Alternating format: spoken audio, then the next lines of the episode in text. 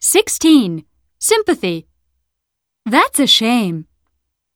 My computer seems to be broken. That's a shame. I hope you'll be able to fix it soon. What a pity. Did you hear that Tom got angry and quit? Yeah, what a pity. He was a very effective manager. What terrible news! I'm not sure if I've told you this or not, but Wendy and I just broke up. What terrible news! Are you all right?